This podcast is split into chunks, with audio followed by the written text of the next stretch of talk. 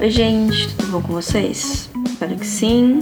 Estamos indo para sei lá qual dia da quarentena. Meu aniversário está chegando. É, daqui uma semana, se você estiver ouvindo na data de publicação deste podcast. Se tudo der certo, o próximo episódio será publicado no dia do meu aniversário. E me deem meus parabéns, por favor. Obrigada. Eu quase não fiz esse programa, assim, pra ser bem sincero, porque essa semana tá sendo bem ruim em muitos aspectos. Mas eu resolvi fazer porque eu queria que as pessoas lembrassem que é meu aniversário. E também porque eu não queria deixar de fazer, sei lá, é um momento tão meu assim na semana gravar o podcast. Né? Ultimamente tem sido uma das coisas que mais me traz alegria e bem-estar e aquele sentimento de estar fazendo o que gosta, sabe? Né? Não vou me alongar muito porque também não quero parecer que estou reclamando de outras coisas. Não estou. Mas enfim, né? Essa semana eu não preparei nada muito específico pro programa. Né? Eu vou explicar mais ou menos como funciona meu processo criativo e meu comprometimento com o podcast, assim, só pra vocês terem uma noção que não é simplesmente chegar um dia e colocar o microfone e começar a falar sem parar. É, envolve pesquisa, envolve roteirização, envolve muitas coisas, envolve um tempo que eu gasto. Geralmente eu no final de semana eu assisto alguma coisa ou eu começo a pensar em alguns temas assim, começo a fazer uma pesquisa bem mínima e procurar coisas para ver de acordo com esse tema, né, se eu precisar ver mais alguma coisa. E na segunda-feira à noite que eu sento para fazer pesquisa de fato, dependendo do que eu vou falar, ou eu vou ver trivia de filme, ou eu vou procurar outras pessoas que fizeram conteúdo semelhante para ver o que, que elas apontaram, o que, que elas não apontaram. Se tem algumas coisas que elas falaram que eu acho interessante falar também, vou pesquisar mais sobre isso. Se tem alguma coisa que eu achei interessante elas não falaram, eu vou dar mais foco, porque, né, todo mundo precisa do seu diferencial. Geralmente minhas segundas-feiras ficam em torno disso, né? Mais à noite, porque né, eu trabalho em horário comercial, por mais que eu esteja trabalhando de casa, meu horário seja mais flexível, eu tento me manter bem fiel ao, ao meu horário para eu não ficar fazendo trabalho à noite, ninguém merece. E porque eu tenho que cumprir prazo, né? Independente de onde estou trabalhando, precisa ter o comprometimento, né? Enfim, aí a terça-feira costuma ser o dia que eu boto a mão na massa para escrever o roteiro. Porque tudo que eu falo, eu escrevo, porque fica melhor, sabe? Fica planejado. Aí quando eu gravo, eu gravo lendo o roteiro como se fosse um prompter, sabe? Mas não lendo, né? Porque como eu já escrevi aquilo, como eu sei tudo que tá lá, é mais uma referência, né? Eu fico consultando de tempos em tempos para tentar parecer natural, né? Parecia que eu tô conversando como se a gente estivesse sentado num bar, né? Que saudades desses momentos. Mas é bom isso porque eu não fico me perdendo no assunto, não fico divagando tanto, né? Todas as divagações elas são meio controladas assim para ter ganchos certos e voltar no assunto principal. E também para não ter essas pausas, essas frases que elas acabam no meio, porque eu não sei como terminar elas, né? Uma coisa é você estar tá conversando com a pessoa ao vivo e acontecer isso, é normal. Outra coisa é você estar tá ouvindo. Uma vez ou outra até que vai, mas depois começa a ficar meio cansativo, né? E na quarta eu costumo gravar. Antes da pandemia eu gravava na quarta-feira à noite, que eu ia na casa do Alexandre, né, meu namorado, que tem os equipamentos e também é o editor desse podcast. Mas agora, como estamos todos isolados em pandemia, eu gravo em casa com meu celular. Inclusive, som no meu celular não é aquelas coisas, então eu peço desculpas.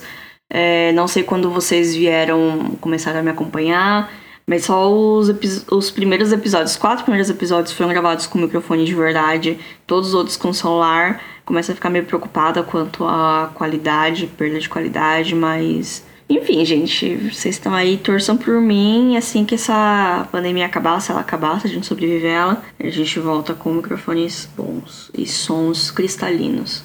É, nisso, o, depois que eu gravo, o Alexandre edita o programa, manda pra mim de volta. E eu tento sempre postar ele na quinta-feira, à noite, né? Porque geralmente é quando eu tô mais liberada. Se ele tá pronto antes, às vezes eu posto antes, né? Tem que fazer a arte da capa, que é rápido. E às vezes eu gravo o programa na quinta-feira de manhã, tipo hoje, porque eu enrolei a semana inteira para fazer o programa e não fiz o programa. No caso, essa semana eu tava com cólica, eu não tava muito bem, tava acontecendo umas coisas aí, né? Problemas pessoais e preocupações e falta de motivação e um monte de coisa.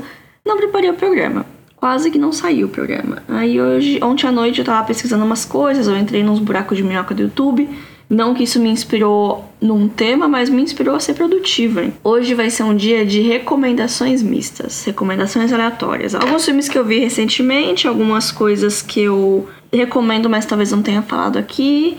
São coisas que estão nos streamings, algumas coisas não, porque eu vou falar dos últimos filmes que eu assisti rapidinho. E vamos lá. Eu assisti num feriado. Qual foi o último feriado que teve? Ah, foi aquele feriado de quinta-feira, né? O Corpus Christi. Eu assisti Crepúsculo dos Deuses, um clássico. O título original é Sunset Boulevard. É um filme de 1950. Ele está disponível no Telecine Play. E eu recomendo todo mundo que é fã de cinema assistir esse filme. Ele é maravilhoso. Ele é um thriller, um drama, mas também ele é uma homenagem ao cinema mudo de Hollywood. Ele não é mudo, ele é um filme falado. A história é de um escritor, um aspirante escritor de Hollywood, que ele tá tendo problemas, como todo aspirante a qualquer coisa em Hollywood. Até que ele acaba. Acontece uma situação que ele acaba entrando numa mansão enorme, gigante, uma coisa assim nunca vista. Nunca vista por ele, né? E lá dentro mora uma senhora que ela é toda solitária. Aí ele descobre que ela era uma grande, ela foi uma grande atriz da época do cinema mudo e que agora estava em ostracismo, né? Quando começou o cinema falado, ela começou a perder empregos, mas ela ainda assim era muito rica e tinha essa casona, mas ela morava lá sozinha, só com o mordomo dela e ela não bate muito bem na cabeça, assim, né? Aí ele, ela começa meio que manter ele em cativeiro, sabe? Ela fala, ah, então eu tô escrevendo esse filme aqui que vai ser o meu minha grande volta, e eu preciso mandar ele pro Cecil B. DeMille, que é um, era um diretor da época, que ele fez a transição entre filme cinema mudo e cinema falado. Tanto que tem um prêmio no Globo de Ouro, eu acho, ou é no Oscar, que é o prêmio Cecil B. DeMille, que é um prêmio, um Oscar honorário, por assim dizer. Agora eu não lembro se é Oscar ou se é Globo de Ouro, tá vendo? A falta que faz fazer uma pesquisa. Enfim, vai ficar essa dúvida aí na cabeça de vocês. Na minha, não, porque quando eu terminar de gravar eu vou pesquisar, mas eu não vou parar agora pra pesquisar. Mas enfim, acontece toda essa situação, ele fica meio prisioneiro dela, ela fica meio apaixonadinha por ele. E ainda é mais legal você saber que a atriz, a Gloria Swanson, ela era uma atriz de cinema mudo e ela fez poucas coisas faladas e esse filme foi a volta dela. Foi a volta assim, ela não fez outras coisas depois, mas ela tem muitas coisas em comum com a personagem. Eu até fui atrás depois se a história era baseada numa história real, porque ela parece muito uma coisa que aconteceu. E ela não é baseada em uma história real, mas ela é baseada em vários pedaços de coisas que aconteceram com atores e atrizes que não conseguiram fazer a transição do cinema mudo para o cinema falado. Né? Muitos deles caíram no ostracismo, entraram em depressão ou ficaram com algumas coisas aí na cabeça. E o filme é tão bom que o filme começa com o cara falando que morreu. E você, no meio do filme, esquece que ele morreu, porque ele tá lá narrando o filme, ele é meio que o narrador do filme. Aí no final, o que acontece? Um spoiler, mas, né, tava desde o começo já sabia que aquilo ia acontecer. É um filme muito bom mesmo. Outro filme que eu assisti que não é tão bom assim é O Feitiço de Áquila, o Lady Rock, de 1985. Eu vi, tava passando no telecine, tava começando, e eu lembro da minha mãe recomendando esse filme. Ela falando, assim, muito apaixonada, que é um casal e eles nunca podiam ficar juntos. Aí eu tava achando que ia ser um dramão. Eu achava que ia ser, tipo, em algum lugar do passado, sabe? Que eu ia terminar o filme chorando que nem um bebê. Mas não, é uma galhofa tem essa grande questão do casal principal, que ele, durante a noite, ele vira um lobo, durante o dia ele é humano, e ela, durante o dia, ela é um, falcão, e durante a noite ela é uma humana. Eles nunca se encontram, mas eles estão sempre juntos, mas eles não conseguem se comunicar. Enquanto eles estão em forma de animal, eles não se entendem, assim. Mas o protagonista é o, o Ferris, do Curtindo a Vida Doidado, que eu esqueci o nome dele. Tava na ponta da minha língua, eu devia ter notado. Mas enfim, o cara do Curtindo a Vida Doidado. Eu fiquei chamando ele de Ferris o filme inteiro. Ele é o protagonista, ele é um ladrãozinho, é um filme medieval, que ele acaba topando com o casal, na verdade com o cara, e o cara tem um falcão, ele acha tudo muito descolado, o cara tem um falcão e um cavalão lá. E aí, conforme vai indo a história, que ele vai entendendo a maldição dos dois, e aí ele começa a, a querer ajudar eles a quebrar essa maldição, envolve um bispo corrupto, envolve um monte de coisa, mas é focado no personagem do Ferris, e ele é todo meio comédia. Eu não sei, eu acho que tentaram fazer a mesma coisa de ele ficar quebrando a quarta parede e ficar comentando, fazendo comentário na história, conforme a história vai seguindo. Tem essa vibe meio querendo ser engraçada, e eu achei que não ornou com o filme. Eu queria realmente um dramão pesadão, super dramático. Não foi. Tanto que no final, quando tudo dá certo, porque claro que vai dar certo, eu nem fiquei tão emocionada assim, porque tudo indicava que ia dar certo, sabe? O filme não tinha aquele peso emocional de que em algum momento as coisas poderiam dar errado. A trilha sonora é uma coisa à parte, porque é toda feita de sintetizadores. Então é aquela cena de lutinha medieval com sintetizadores, assim, parecendo uma coisa meio Blade Runner, só que medieval. Eu gostei disso. Em alguns momentos não parece que não encaixou, mas era os anos 80, podia tudo nos anos 80. Mas esse filme foi um pouco decepcionante para mim. Outros filmes que eu assisti, porque começou na sequência no Telecine, foi A Vida Secreta dos Pets. Eu assisti o 2, depois eu assisti o 1, um, porque eu falei já que eu assisti o 2, eu não posso logar só o 2 no Letterboxd, eu preciso assistir um pra logar os dois, né? Já que é só uma hora e meia de filme, assisti, eu gostei mais do 2 do que do 1. Um. Não sei explicar porquê, os dois filmes são bem bobinhos, bem infantil. Eu assisti dublado em português, por mais que ele tenha um grande elenco na dublagem original. Eu gosto de assistir animação em português porque eu acho que fica mais engraçada. A dublagem brasileira é muito boa e o trabalho deles pra para localizar os filmes, né, para fazer as piadas as situações mais próximas da nossa realidade, é muito boa nas animações. Eu acho que funciona muito bem. É, o 1 eu achei bobo, o 2 eu achei. Parece três episódios de desenho animado que se juntam, sabe? Não é um filme, filmaço, mas era uma coisa que eu precisava para distrair minha cabeça, então foi válido.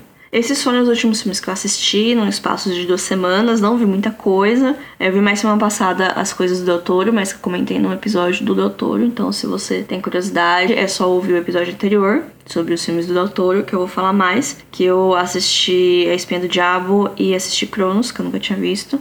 E eu revi Círculo de Fogo porque eu fiquei empolgada demais escrevendo sobre.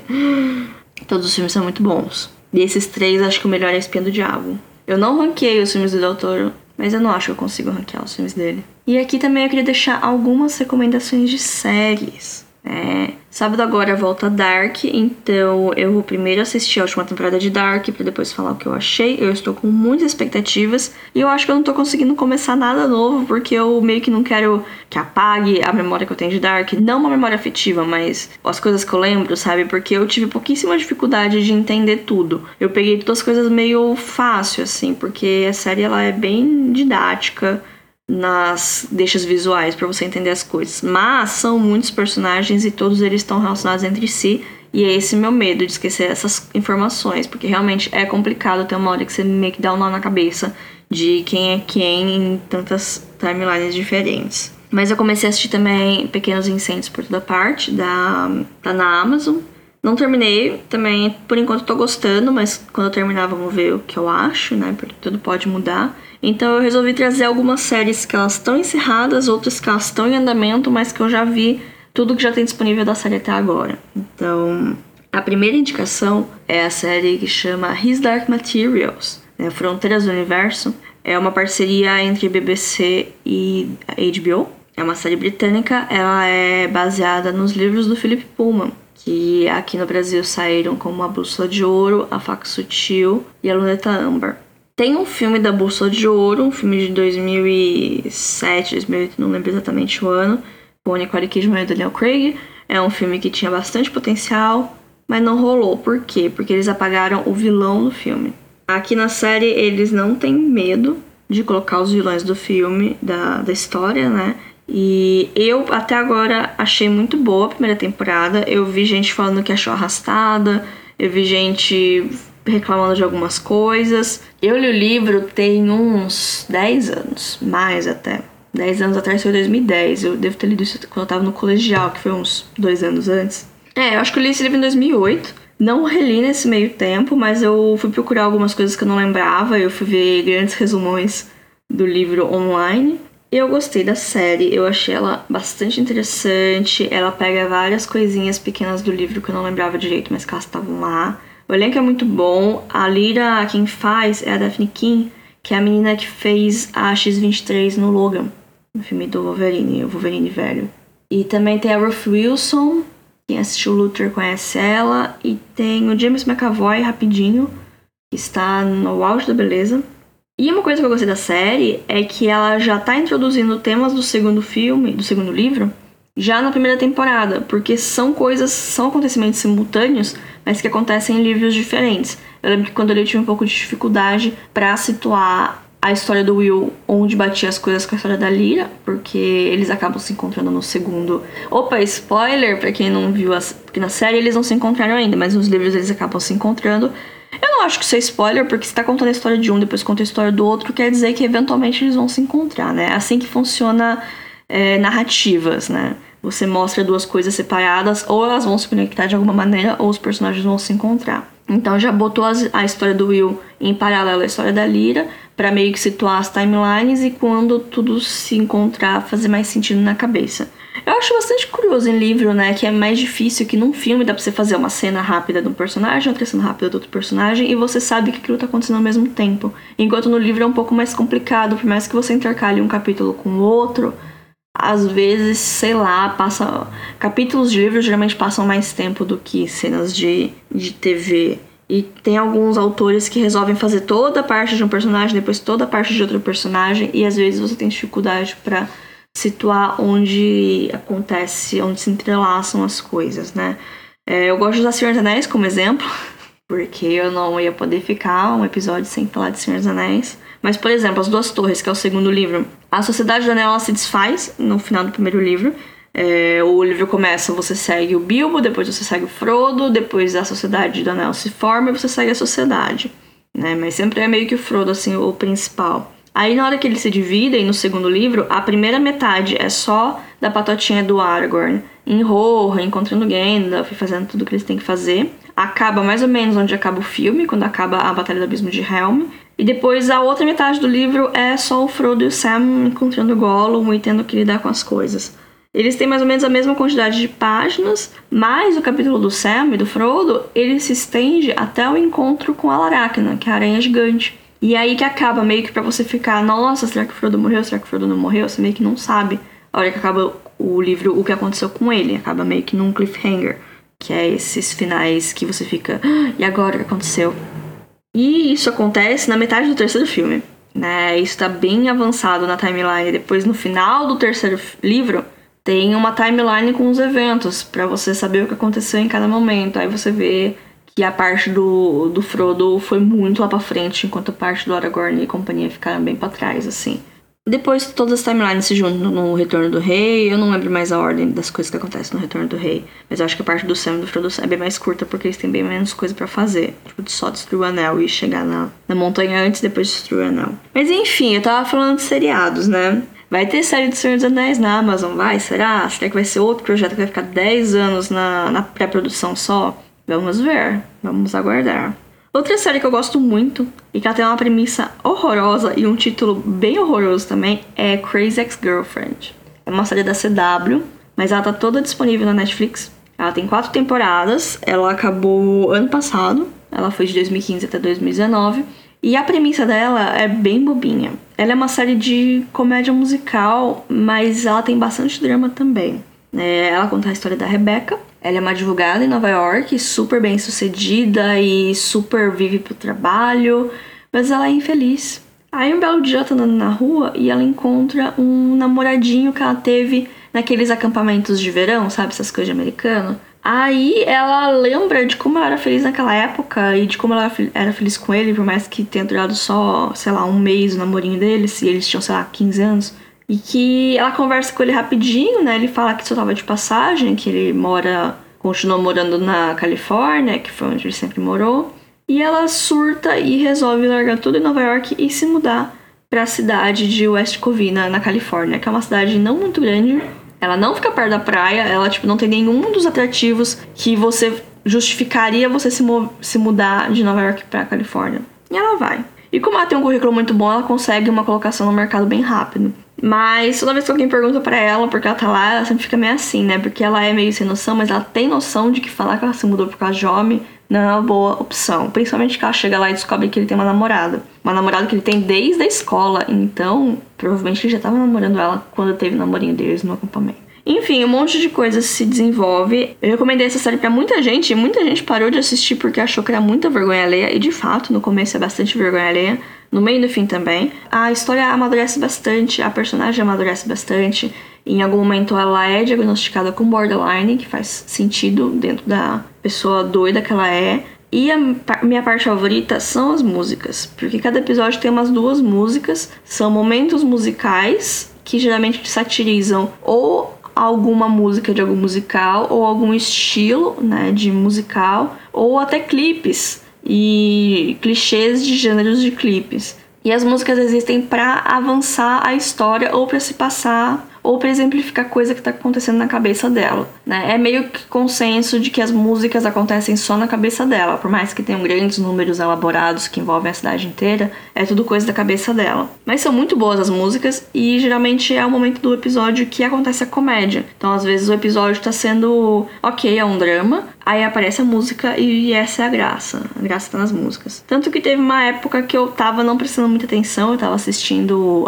jogando alguma coisa no celular, mas toda vez que começava a música, eu parava pra ver, porque as músicas são muito boas mesmo. Mas fica esse alerta de vergonha alheia, mas fica também o meu incentivo, porque a série só melhora. Outra recomendação de uma série que não é da Netflix, mas está na Netflix agora é Community. Community é uma série de comédia da NBC. Ela foi ao ar entre 2009 e 2015, totalizando seis temporadas, e é aí que as coisas ficam um pouco caóticas. A série foi criada pelo Dan Harmon, que é também um dos criadores do Rick e Morty. Eles têm um humor parecido, eu não sei, eu não fui ver Rick e Morty porque eu tenho um pouco de raiva dos fãs do Rick e Morty e não consegui assistir a série por causa disso, mas isso é um papo para um outro episódio. A série ela conta a história de um grupo de estudantes de uma faculdade comunitária nos Estados Unidos para quem não tem o contexto de Estados Unidos, uma faculdade comunitária seria. Ela não tem o prestígio de uma universidade. Ela geralmente é barata o suficiente para qualquer um, entre aspas, entrar. E não é tão puxada que geralmente quem escolhe fazer faculdade comunitária é quem tem um emprego durante o dia, quem está fazendo uma faculdade porque quer uma renda extra, quer mudar de carreira, mas também não pode se comprometer a só estudar, sabe? É, então não é que nem, sei lá, uma universidade que você precisa meio que dar atenção para aquilo 100%. É uma coisa que você faz um curso noturno, você vai algumas vezes na semana, e por. Eu acho que não tem um exame admissional, então meio que qualquer um consegue entrar. Então isso pode reduzir alguns estigmas que, né, a gente como sociedade já avançou esses preconceitos com faculdades menores, né? Mas enfim, a série trata de um advogado que ele desconfiaram que o diploma dele era falso, então ele precisou voltar para uma faculdade dessas para conseguir o diploma dele rápido para voltar a ser um advogado e ele é extremamente canastrão. Ele é daquelas pessoas que quer tirar vantagem de tudo, ele acha que ele é melhor que todo mundo, principalmente porque ele tá numa faculdade comunitária. E ele só quer, ele é amigo dos professores, então ele só quer fazer o mínimo possível para tirar o diploma logo, se livrar dessa treta. Nisso ele conhece uma moça que tá lá também estudando, e ela é toda do. É toda milituda da internet. Milituda de internet. Eu acho que é o melhor jeito de descrever ela. E ele fica interessado nela e com isso ele acaba criando um grupo de estudo para andar com ela. Só que ela percebe o joguinho dele e começa a chamar outras pessoas para fazerem parte desse grupo de estudo. E nisso ele se torna um grupo de amigos. São pessoas completamente diferentes que estão lá por motivos completamente diferentes e eles acabam se tornando amigos eventualmente, por mais que no começo muitos deles tenham resistência a isso. E eles enfrentam situações absurdas, porque aquela faculdade, o diretor da faculdade é doido. Então acontecem coisas absurdas e tudo isso é pra comédia. As piadas são muito boas, as piadas são muito rápidas. Eu tava revendo esses dias pra ver se envelheceu bem. Eu só vi a primeira temporada, que nem é tão boa assim. E ela tá boa, né? Pra mim, a primeira temporada é ok. A segunda e a terceira são muito boas. É tipo uma das melhores coisas que eu já vi em comédia na TV. E depois começa a cair um pouco, porque teve alguns problemas nos bastidores. Mandaram o da Harmon embora, depois voltaram com o da Harmon. Ah, então acho que a quarta temporada, a quarta ou a quinta, que é a que ele não tava, é muito ruim, muito ruim, muito ruim. Aí depois ele volta, aí ela fica melhorzinha, mas já deu aquela caída, então não é a mesma coisa, sabe? Só sei que a última temporada ela foi cancelada pela NBC, que era a emissora que exibia ela originalmente, e ela foi resgatada pelo Yahoo, que estava lançando um serviço de streaming. E assim, ninguém nunca ouviu falar desse serviço de streaming do Yahoo. Ele fez uma temporada de Community, depois parou, depois nunca mais ninguém ouviu falar sobre esse streaming do Yahoo. Ninguém lembra que o Yahoo existe. E foi isso. Dizem que tem um filme, porque tem algum momento da série que é. A série ela cresce tanto que ela começa a ficar ciente do seu status como série, ela começa a fazer umas piadas muito metalinguísticas. E, e ficou famoso o de seis temporadas em um filme.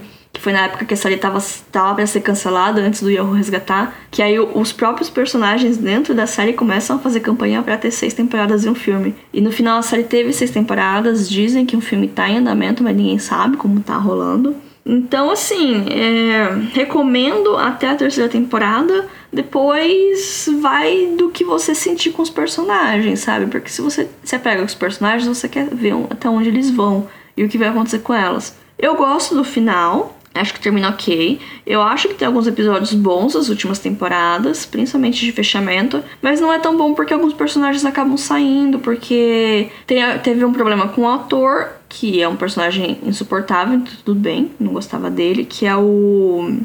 Esse nome do ator, mas é o cara do Férias Frustradas, é o pai do Férias Frustradas, se alguém já viu o filme. Ah, e tem o Donald Glover também, que é o Childish Gambino, que em um momento ele também resolve sair da série para focar na carreira musical, mas muitas pessoas conheceram ele aqui nessa série, eu inclusive. E tem outros atores conhecidos também, tem a mocinha que fez aquela série Love, a loirinha, tem a Alison Brie, que ela faz Mad Men, ela faz aquela série da Netflix de Mulheres na Luta, esqueci o nome também. Olha como uma pesquisa faz falta pro podcast.